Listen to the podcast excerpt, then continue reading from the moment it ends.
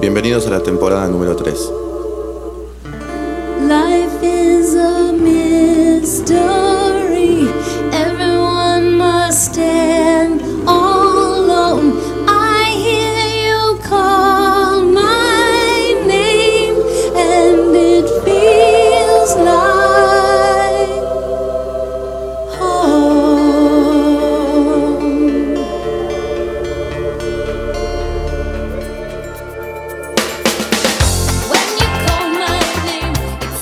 Yo voy paseando por la calle y señalo las cosas que veo. Y digo, por ejemplo, esa farola es arte. Esa papelera también es arte. Ese banco no es arte. El viejo que lo ocupa tampoco es arte. La corbata del viejo sí es arte. La sombra del viejo también es arte. El paquete de cigarrillos que el viejo acaba de abrir es mucho arte. Y así, es cuestión de piel. Luego le doy una vuelta resultona, por decirlo de alguna manera, pienso un precio y lo multiplico por 10 para ponerlo a la venta. ¿Hay gente que lo paga? Perfecto. Entonces, a vivir. Andy Warhol.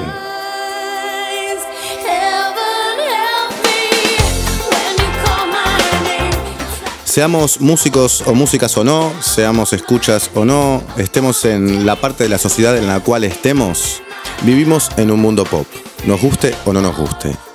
Podés preferir el jazz, podés preferir el rock, podés preferir el folclore, la música clásica, entre comillas.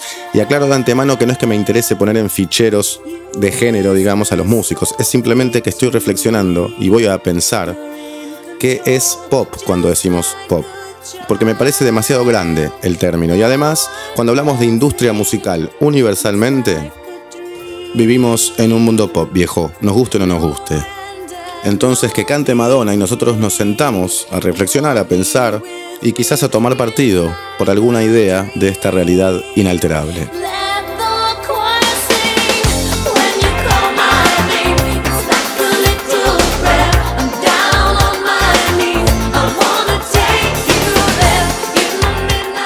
Andy Warhol también dijo que todo el mundo va a tener sus 15 minutos de fama. Son cosas para, para la píldora, para adorar la píldora. Más allá de que te guste o no el arte pop, el pop o Andy Warhol, la verdad que el tipo un visionario. Para los que nos gusta el fútbol podemos pensar que es algo bilardista, porque por un lado es como muy especulador, pero por otro lado realmente fue un visionario. Bueno, después vemos qué hacemos con nuestros dilemas, pero Andy Warhol la vio. Y hoy vivimos en un mundo pop. En capítulos de las pasadas temporadas yo decía que la industria cuando agarra un artista, digamos, convocante, en el género que sea, el método que tiene para tratar de sacarle el jugo económico es básicamente hacerlo más pop. Porque la música de la industria, la música de los millones de discos vendidos, la música de los recitales multitudinarios, eh, con algunas excepciones, es el pop. Entonces tratemos de dilucidar qué es el pop. Y en ese sentido se me ocurrió preguntar en Instagram qué es el pop. Y las respuestas fueron muy variadas, pero todas a debate, ninguna muy concreta, todas con demasiados puntos. No está muy claro qué es el pop, realmente. Para mí hay obras de arte hermosas, tremendas y gigantes en la música pop. Muchas que nadie puede negar, ni el más erudito, ni el más refinado, ni el más amante de la música de culto. Hay cosas pop bárbaras. Miles Davis se acercó al pop. Madonna, Prince, Queen, David Bowie, The Police, etc. Los Beatles inventaron el pop, ¿o no? Y así la lista es larga. Entonces, arranquemos por defender el género y el nombre, eventualmente ver qué pasó después, si se siguió teniendo la misma creatividad, las mismas ganas, la misma digamos, conexión cultural con lo que estaba sucediendo, porque el pop en los 60, 70 y 80 también siempre fue una respuesta joven a un mundo conservador. hasta que eventualmente, como pasó con el rock, se transformaron en una industria multimillonaria. Y no quiero sonar demasiado trosco, pero digamos que se transformaron en la banda de sonido de la globalización y del capitalismo salvaje.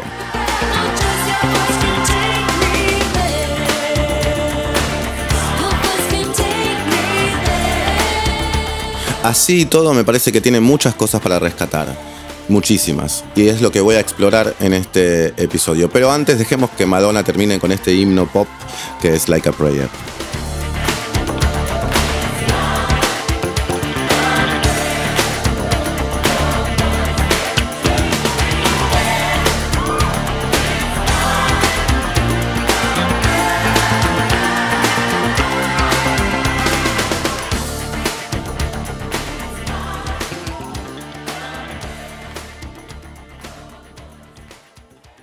Antes de continuar y como disclaimer, si escuchan soplidos o si escuchan que las pes, pes golpean, es porque estoy grabando este capítulo sin antipop.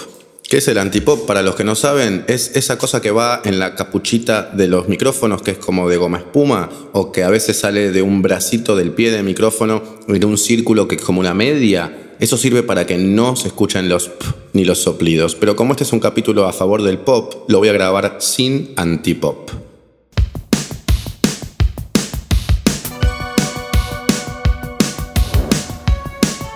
¿Qué es el pop? Digamos por definición. Bueno, este tema es un poco eso.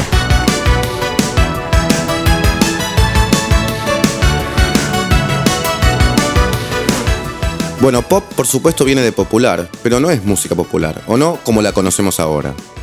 Hoy por hoy la música popular es más la música que tiene que ver con tu cultura a nivel histórico. En Argentina sería el tango o el folclore, en Estados Unidos quizás es el jazz o el folk o el country, en Europa depende de cada zona, pero básicamente tiene que ver con algo mucho más histórico y más eh, contextual que lo que hoy llamamos música pop. Hoy por hoy la música pop es la música de la industria, la música masiva, la música que se pone en los ascensores, en los telos, en los lugares de comercio general, en los shoppings mientras te hacen comer una hamburguesa y eventualmente es el espacio en donde llevan, como dije antes, a los artistas que teóricamente son más convocantes en pos de sacarles más dinero y exprimirlos a fondo. Eso es el pop hoy por hoy. Pero siempre fue así, no fue así. ¿Qué características tiene el pop cuando empezó en los años 60? Digamos con los Beatles, con el pop que hay hoy, con Lady Gaga y Billie Eilish, y todo el trayecto que hubo en el medio.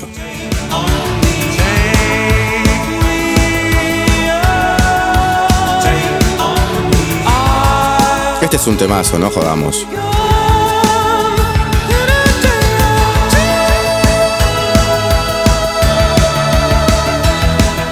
Hablando de música, podemos decir que el pop es la reducción de todos los otros estilos a una expresión casi mínima de sí mismos, con ciertos parámetros comunes, como por ejemplo la duración, la forma, los giros armónicos y eventualmente la instrumentación. Eso para empezar.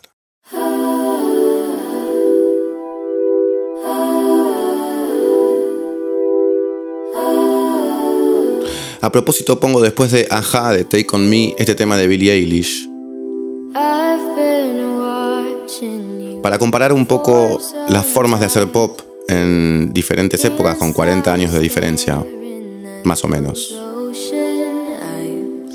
Este tema tiene muy pocas herramientas. Su interpretación y su sonido son imprescindibles para que esto funcione.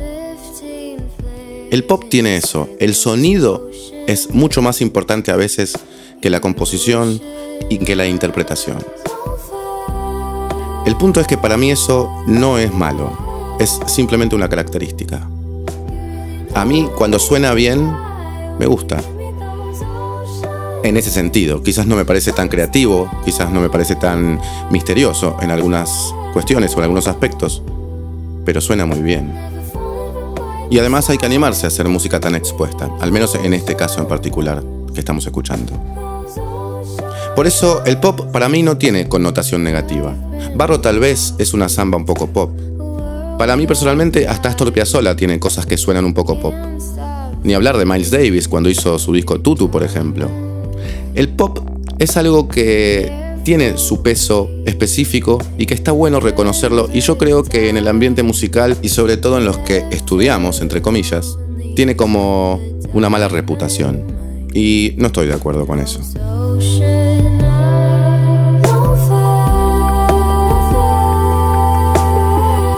Hablando históricamente, digamos que el pop nace en los 60 y es un género que deriva o se crea primero con la música negra, como esto que estamos escuchando en este momento, las Marvelettes, el jazz y el blues, pero después mete la cabeza a Inglaterra. Inglaterra le da algo como más de estilo, más como la música clásica europea, bueno, son ingleses, y la música celta quizás también, algo más de canción. Y esa mezcla terminó como haciendo un nuevo género que se creó, digamos, paralelamente al rock. Quizás el pop es la versión suave del rock, la versión más amena, la versión quizás políticamente correcta hasta un punto, aunque tampoco tanto, porque si vamos, por ejemplo, al videoclip del primer tema que puse en este podcast, que es eh, Like a Prayer de Madonna, bueno, miren el videoclip y se van a dar cuenta de lo que no es políticamente correcto, ¿no? La tipa casi que se quiere involucrar sexualmente con la figura de un negro en una iglesia que viene a suplantar algo así como a Cristo. Así que el pop también tiene queja, también tiene transgresión, pero digamos que fue mucho más llevado hacia algo comercial, vendible y liviano, excepto en algunos casos que el rock. Pop. Pop para divertirme, nada más.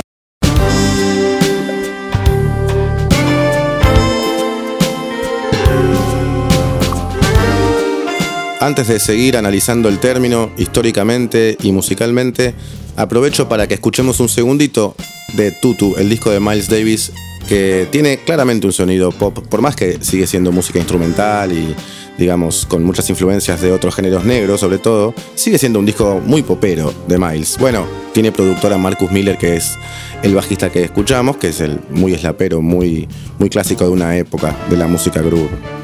Pero bueno, volvemos a ponernos un poquito más ortodoxos.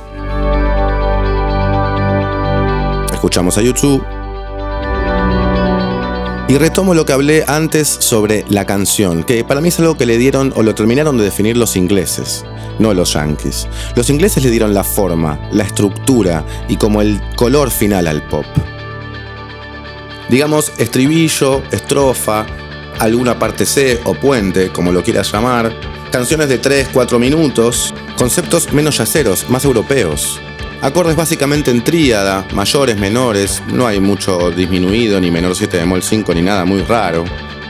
Ni acordes con muchas alteraciones, mientras más alteraciones o mientras más desarrollo armónico o inclusive rítmico o melódico tenga la música como que se aleja del pop. Para que sea pop de verdad tiene que ser simple, tiene que ser al pie, muy concreto, fácil de escuchar, fácil de entender, fácil de digerir. Por eso también es tan fácil de vender como dijo Andy Warhol.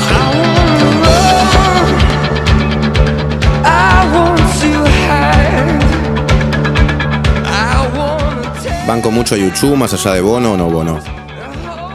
Hago un asterisco ahora para hacernos un comentario a los músicos y músicas. Hay un montón de desafíos también para los músicos. Hay un montón de desafío en saber elegir las notas concretas cuando vas a tocar tres notas. Hay un montón de desafío también en hacerlas sonar bien. Hay un montón de desafío en elegirlas cuando producís. Hay un montón de desafíos interesantes para los músicos en la música pop. En la música no tiene que ver ni con las escalas, ni con los acordes, ni con la cantidad de datos que hayas adquirido, que hayas estudiado, ni tampoco con la instrumentación. Somos cómplices los dos.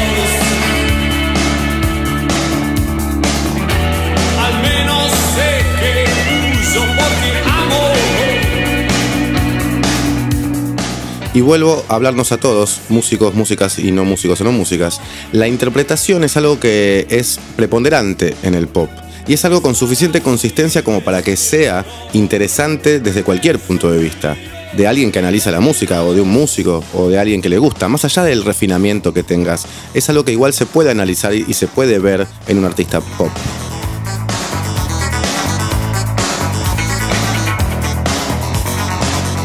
Y ahí es donde entra, por ejemplo, el análisis que hice antes de Piazzolla. Cuando Piazzolla hace Adiós Nonino, los giros armónicos y melódicos de Adiós Nonino son relativamente simples Y en gran parte de este tema las herramientas son las que describí antes, que son las mismas que usa el pop.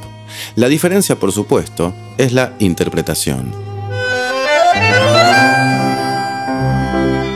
Lo que pasa es que Piazzolla lo tomaba de la música clásica. Todos estos recursos que nombré antes son de música clásica, o sea, son europeos, no yanquis. También lo escucho en cosas de invierno porteño, por ejemplo, que lo podemos relacionar directamente con obras clásicas.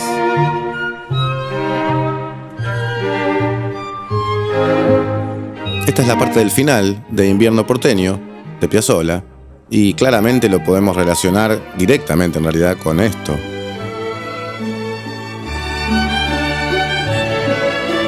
Este es el canon de Pachelbel, que es básicamente lo mismo que el final de Invierno porteño. Digamos que a Piazzolla el pop le llega por la prehistoria del pop, por el neandertal del pop.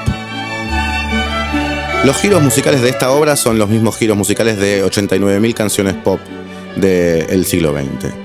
Tiene esa cosa de primero mayor, quinto dominante, sexto menor, digamos, segundo, quinto, primero. Para los que no son músicos, digamos que son las herramientas más comunes y más usadas para los éxitos pop. Y si hablamos de genios que hacen música con pocos recursos, musicalmente hablando, Mozart.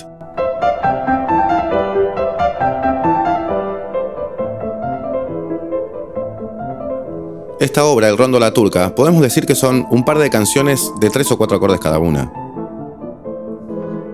Una genialidad, por supuesto. Pero volviendo a la historia, digamos que el pop como lo conocemos ahora, obviamente lo inventaron los Beatles. Antes de los Beatles, después de los Beatles, Is there anybody going to listen to my story? All about the girl who came to stay. No me quiero extender en este capítulo, pero en algún momento voy a hacer uno con ejemplos de todos los géneros que inventaron los Beatles. Me voy a sacar esas ganas en algún momento. Vuelvo al reconteo histórico y fuimos por los 50, los 60, un poco los 70 también, y podemos ahora decir que entonces el pop es un género que se fue impregnando de otros géneros y eventualmente después fue impregnando a otros géneros. Digamos que empieza con cosas clásicas, por decirlo de alguna manera, Mozart o como dije antes Pachelbel, por ejemplo, se formaliza con los Beatles después de haberse mezclado con la música negra de Estados Unidos, con el jazz y con el blues. Por eso Stevie Wonder, por eso Quincy Jones, por eso Ray Charles, por eso Tom Jones, para hablar de Yankees. En Argentina, bueno, Almendra, Cerú Girán, obviamente Soda Stereo, Virus, Los Abuelos de la Nada, mucho buen pop de muy buena calidad. Y después, bueno, Soledad, Abel Pintos, llegó al folclore. Hoy artistas de folclore son artistas pop. Ya en los 70, después de los Beatles, digamos, el pop y el rock se empiezan a separar, pero no del todo. Todavía estaban juntos. De hecho, todavía el pop no era la música del establishment, que es lo que va a pasar después y eventualmente lo que termina de bifurcar los caminos. Todavía el rock y el pop, ambos dos, eran géneros de vanguardia, géneros de experimentación, géneros que se bifurcaban, se mezclaban y convivían juntos en varios artistas. Acá también existía en Estados Unidos el- la música disco o el funk en un momento, digamos, de bastante preponderancia, y esos sonidos o esas formas de grabar empezaron también a impregnarse en el pop. Y a medida que vamos terminando los 70 y llegando a los 80, empieza a haber una bifurcación mucho más clara. El pop va a empezar a bifurcarse del rock.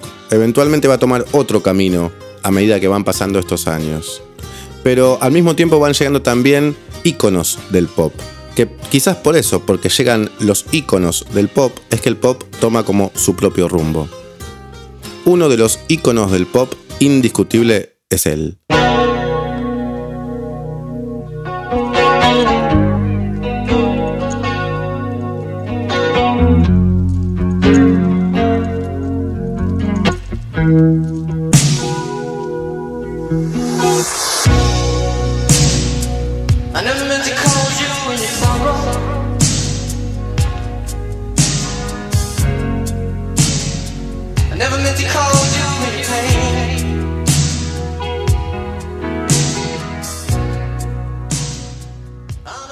Prince es el mejor en este género. Yo voy a machacar siempre con los Beatles, pero pop terminado, perfecto, empaquetadito para el libro, Prince. Y nobleza obliga, Prince era yankee.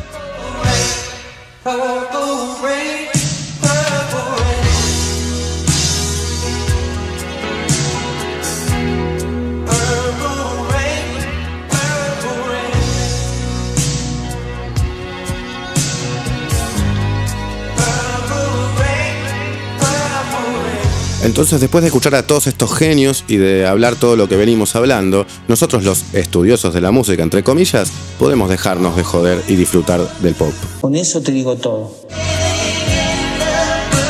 Pero llegamos a los 80. Ya venía bifurcado el rock del pop con, por un lado, Led Zeppelin, The Who y Deep Purple, por otro, David Bowie, Elton John y Paul McCartney, o busquen sus propios ejemplos. Pero en los 80 empieza a pasar a suceder y se termina de definir en los 90 la globalización. Y eso para mí marca la definitiva ruptura del pop con el rock y empieza a haber un nuevo pop. Un pop que para mí es como el lenguaje neutro, digamos un género neutro, que sirve para venderlo en todo el mundo, para llenar estadios en todo el mundo y para hacer un negocio en todo el mundo, más allá de si es China, Japón, Estados Unidos, Latinoamérica o Mongolia. Una especie de worldwide pop. Esto tiene que ver, por supuesto, con la globalización, como dije antes, con el capitalismo, con la ultramasividad de los medios de comunicación, con la industrialización del entretenimiento a nivel global. Y todo esto hace en que el pop se transforme en un negocio más en concreto y más negocio, y el rock, bueno, empiece a gravitar. Quizás hoy está muerto, algunos dicen eso, y coincidimos que el pop no está nada muerto hoy por hoy. Pero más allá de eso, yo voto porque podamos analizar toda esta parte que arrancamos ahora desde los 80 hasta la actualidad, sin prejuicios, hablando de música.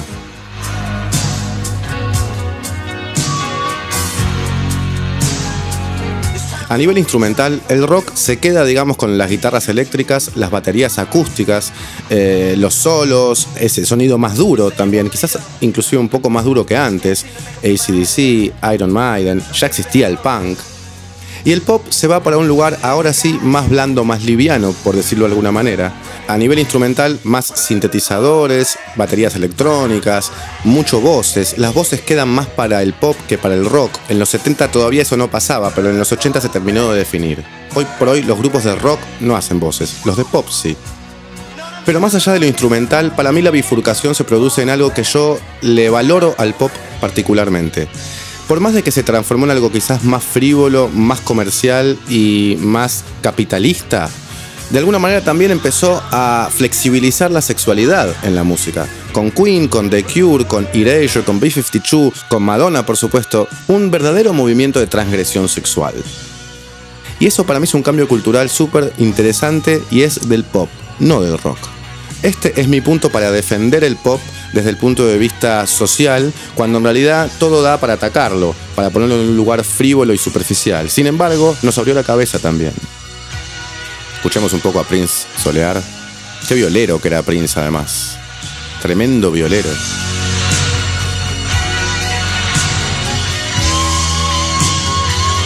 Yo me quedaría escuchándolo todo el solo.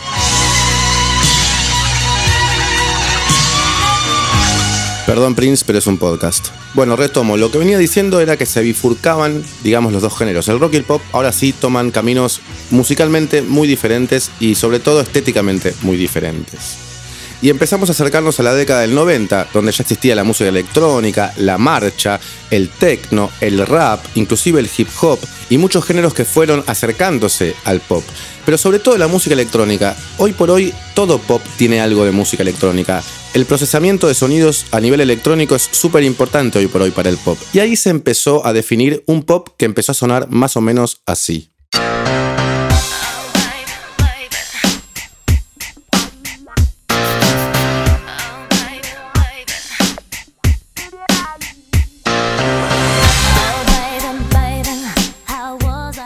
Super banco a Britney Spears en varios aspectos, pero más allá de eso, en los 90 se oficializa, digamos, la globalización. Y el lugar desde donde parte es Estados Unidos. Acá este género se bifurca. Estados Unidos arranca en esto que estamos escuchando ahora y en Inglaterra aparece el Britpop, que en realidad es una especie de revisión del rock y el pop inglés de los 60. Por eso lo voy a dejar afuera porque para mí el Britpop no es pop, es Britpop y está más cerca del rock que del pop, hoy por hoy. Pero bueno, los 90 eran la época de la extravalorización de la imagen además, del culto a la juventud, de las supermodelos. Y además había una computadora ya en cada casa y existía internet. Vender era más fácil, llegar a la gente era más fácil. Entonces esa fue la década en la cual hubo un nuevo factor importantísimo para cualquier producto pop, ser joven y ser sexy. Quizás un poco se pervierte la idea que planteé antes de que en los 80 hubo una transgresión sexual, en los 90, puede ser.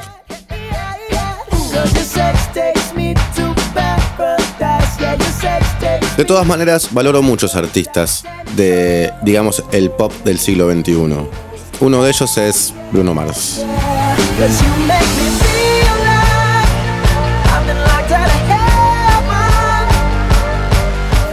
Los Yankees, más allá del gusto, siempre laburan bien.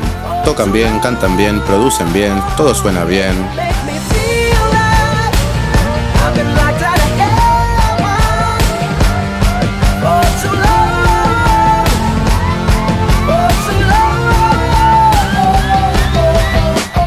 Atentos a esta salida del tema. ¿No es exactamente de Police? O sea, más de Police que esto no hay para algo que no sea de Police. De hecho, este tema puede ser un tema de Police tranquilamente. Quizás son difíciles de encontrar las referencias a aquel pop en el actual pop, pero hay muchas, por todos lados.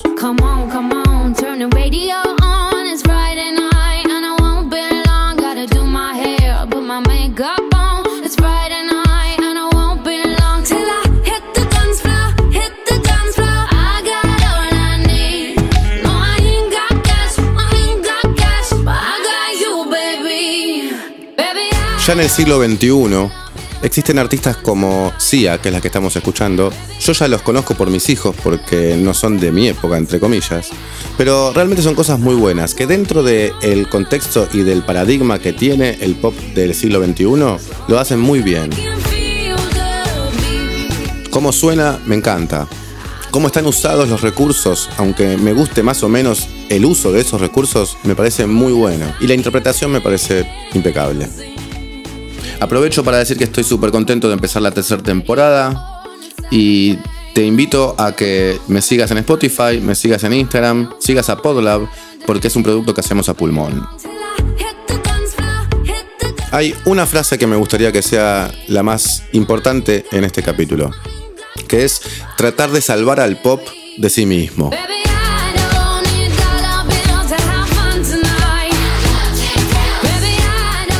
Si es algo que nos quieren tratar de vender, bueno, miremos la parte que no se vende, la parte artística. Miremos lo que está oculto. Si es algo que nos quieren tirar por la cabeza, en cambio, tomémoslo delicadamente y fijémonos qué es. Analicemos lo musical que expliqué antes, que es el uso de las herramientas en su mínima expresión, que es algo súper interesante. El uso de la interpretación como un factor importante del género, mucho más de repente que en otros géneros, en los cuales de repente las ideas son más importantes o el tipo de composición u otras cosas. También perdonarlo, porque no es otra cosa que la expresión de lo que pasa socialmente.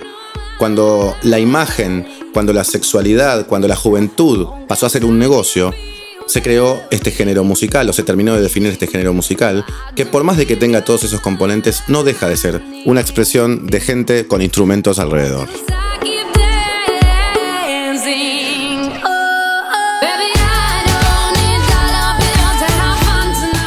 Termino este capítulo, el primero de esta temporada, diciendo lo mismo que dije en todos los capítulos de todas las temporadas.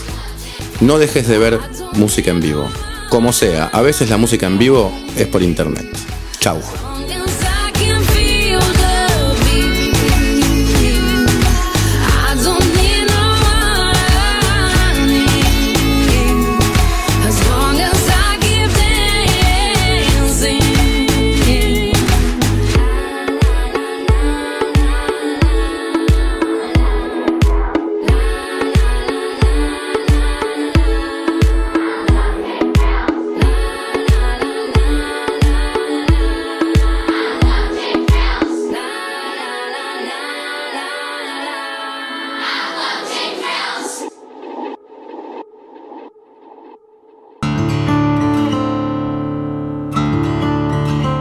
El Musicópata es un podcast conducido y producido por Rafael Varela en coproducción con Podlab. ¿Te gustó lo que escuchaste? Entonces te invito a charlar sobre este y otros temas en mis redes. Me encontrás como arroba Raf Varela con dos Fs en Instagram. Y si te gustan los podcasts, te recomiendo que sigas a arroba Podlab Media. Ahí vas a poder entrar y enterarte de las novedades de este y de muchos otros podcasts.